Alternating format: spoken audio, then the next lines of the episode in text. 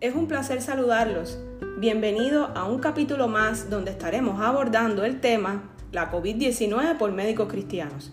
Si no has escuchado aún los capítulos anteriores, te invito a que lo hagas en este mismo canal Médicos de Dios por Anchor o por diversas plataformas como Spotify, Breaker, Radio Public, Google Podcast, Podcast Cast o Apple Podcast. Hoy tenemos como invitado al doctor Carlos Cervera, hijo de Dios, médico cristiano, mi esposo y testimonio del poder sanador de nuestro Padre. Y comenzamos haciendo la misma interrogante con la que finalizamos el capítulo anterior. ¿Tenemos una fe suficiente como para creer que Dios nos puede sanar? ¿Has orado por sanidad física y espiritual? Y precisamente de la oración y su poder estaremos platicando en el día de hoy. Llevábamos mi familia y yo orando un año por salud, por protección, entre otras cosas, pero había notado que estábamos orando en los últimos tiempos para que el Señor nos permitiera tener puesta su armadura y poder enfrentar el día malo y realmente era un aviso del Espíritu Santo que íbamos a enfrentar una batalla, no una batalla como los caballeros de libros y cuentos, una batalla espiritual donde el enemigo no lo vemos, pero interpone una demanda legal en nuestra contra y el Señor, que es un juez justo, actúa. Todo esto en el ámbito espiritual.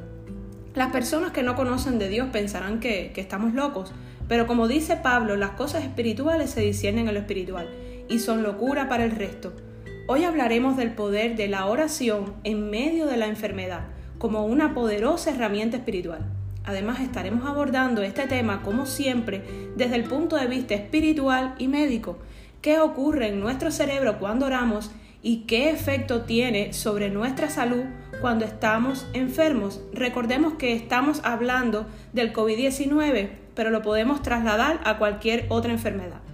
Dice la palabra del Señor en Primera de Tesalonicenses 5 del 16 al 18, orar sin cesar y realmente la oración tiene un poder increíble.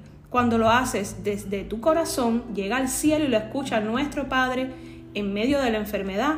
Puedes sentir deseos de no hacer nada, puedes presentar apatía espiritual y es importante recordar que eso no viene de Dios y la mejor medicina es la oración. Oremos de día y de noche con gran insistencia. Primera de Tesalonicenses 3:10 incluso orar en el Espíritu, como describe Pablo en Efesios 6, 18, con toda oración y súplica. Oren en todo tiempo en el Espíritu y así velen con toda perseverancia y súplica. Hola a todos. Como cristiano y médico, partimos del hecho de que Dios es nuestro creador, que es un Dios omnipresente, omnisciente y omnipotente. Cuando analizamos lo más profundo de los sistemas de nuestro cuerpo, hasta llegar a la célula, y más aún a la biología molecular y evaluamos la perfección de todo, nos damos cuenta de que solo Dios podría hacer algo tan perfecto. Dentro de los sistemas más estructurados, fundamentales y menos conocidos está el sistema nervioso. El sistema nervioso es un conjunto de células encargadas de dirigir, supervisar y controlar todas las funciones y actividades de nuestros órganos y de nuestro cuerpo en general. El sistema nervioso es el sistema más complejo y altamente organizado, el cual aún tiene muchos enigmas, sobre todo por conocerse en el ámbito científico. Recibe información de los órganos sensoriales como la vista, el olfato, el gusto, la audición, el tacto. A través de una serie de nervios transmite la información a la médula espinal y luego asciende hacia hacia el cerebro donde se procesa. El sistema nervioso dirige las reacciones de nuestro cuerpo hacia el mundo y controla también la mayoría de nuestras funciones internas. Todo, desde el movimiento muscular, la dilatación o contracción de los vasos sanguíneos, hasta la memoria, el aprendizaje y lo más complejo.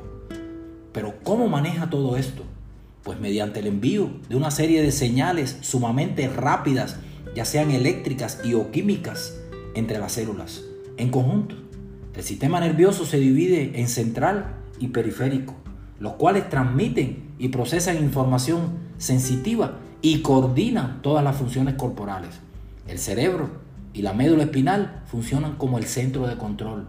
Reciben datos e, e información de los órganos sensoriales y de los nervios de todo nuestro cuerpo. Procesan esa información y envían órdenes como respuesta.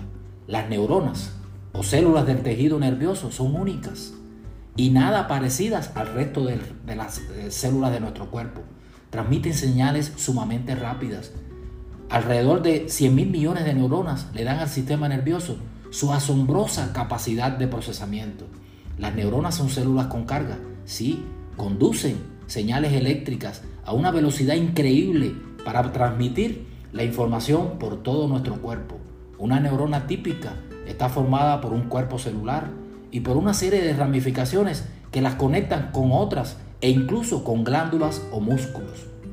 Las neuronas se dividen, se, comunican entre sí a través de, de esas chispitas eléctricas, de electricidad, o por una serie de sustancias químicas llamadas neurotransmisores. El cerebro conecta percepciones con los pensamientos complejos, interviene en la memoria, las emociones, etc. ¿Por qué ciertos olores traen inmediatamente recuerdos particulares? La respuesta parece estar en el complejo llamado sistema límbico. El sistema límbico forma dos anillos apareados en lo más interior de la profundidad del cerebro, que consisten en varias estructuras como el hipocampo, la amígdala, junto con otras. Al igual que con otros segmentos del cerebro, el sistema límbico participa en múltiples funciones como en el procesamiento de las emociones, la memoria, y es muy importante en el llamado sistema de recompensa cerebral. Actualmente se menciona el término de neuro, endocrino, inmunología, donde se estudia y se ha estudiado muy bien la relación entre todos estos sistemas, eh, específicamente el sistema nervioso y la producción de una serie de neurotransmisores que actúan sobre el sistema endocrino, en la producción de hormonas, hormonas que son eh, eh, producidas por las glándulas y que son capaces de estimular o inhibir la actividad inmunológica, inmunológica, sí, de nuestro sistema inmune, de nuestro cuerpo, que nos defiende frente a las infecciones, ya sean por virus, bacterias, parásitos, frente al COVID-19, que es el tema de estos capítulos, así como nos defiende contra el cáncer incluso, siendo muy importante esta interrelación de estos sistemas en el mantenimiento de ese equilibrio llamamos homeostasis, el cual al alterarse produce enfermedad. Orar tiene premio. Las personas que oran tienen una mejor estabilidad emocional. En la, Universidad de Arus, en Dinamarca, un grupo de investigadores estudiaron la influencia de la oración en nuestro cerebro. Descubrieron que durante la oración se producía un aumento significativo de la respuesta en una serie de núcleos cerebrales que al activarse liberan ese llamado neurotransmisor que es dopamina, el cual es esencial en el sistema de recompensa de nuestro cerebro, produciendo una sensación de bienestar. Así, el cerebro premia con bienestar a las personas creyentes que oramos, que cumplen sus normas y que oramos y que hablamos con Dios. Por lo tanto, inferimos que esto activa favorablemente este sistema neuroendocrino inmunológico en contrarrestar la enfermedad. Es especialmente curioso el resultado del trabajo de estos investigadores que observaron cuáles eran las reacciones cerebrales al oral. Eh, ellos estudiaron a través de eh, eh, resonancias magnéticas funcionales a, estos a estas personas, donde el cerebro es capaz de activar sus redes neuronales de una forma característica, en dependencia del tipo de oración que se le haga a Dios. Se activa el lóbulo prefrontal de forma tal que la persona interpreta que está interactuando con un ser omnipresente, omnipotente y omnisciente, como es nuestro Padre. Volviendo al inicio de mi intervención, como cristiano y médico, partimos del hecho de que Dios es el creador de todo y ha creado, por supuesto, este inimaginable sistema donde confiar en Él, orar y meditar en su palabra, en, Dios, es elemental para el mantenimiento de nuestro bienestar espiritual y físico. Muchas gracias, qué interesante. En medio de la enfermedad funcionó muy bien el estar orando en todo momento. Las fuerzas eran escasas, pero el corazón estaba dispuesto a clamar al Padre. Los síntomas cada día empeoraban más, el cuerpo se iba debilitando, pero comprendimos que donde se acaban nuestras fuerzas, comienzan a actuar las de Dios. Pero esto no ocurre si tú no lo permites debe haber un convencimiento pleno que el único que puede salvarte del foso de la desesperación es Dios.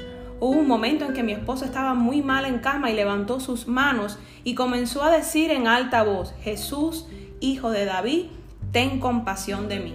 Fue un momento muy conmovedor porque así nos quiere el Señor, rendidos y humillados ante su presencia. Si tú hoy estás pasando por esta enfermedad u otra, te pedimos que tu fe no decaiga, que te aferres a Dios porque para Él no hay imposibles. Bendiciones y será hasta el próximo capítulo.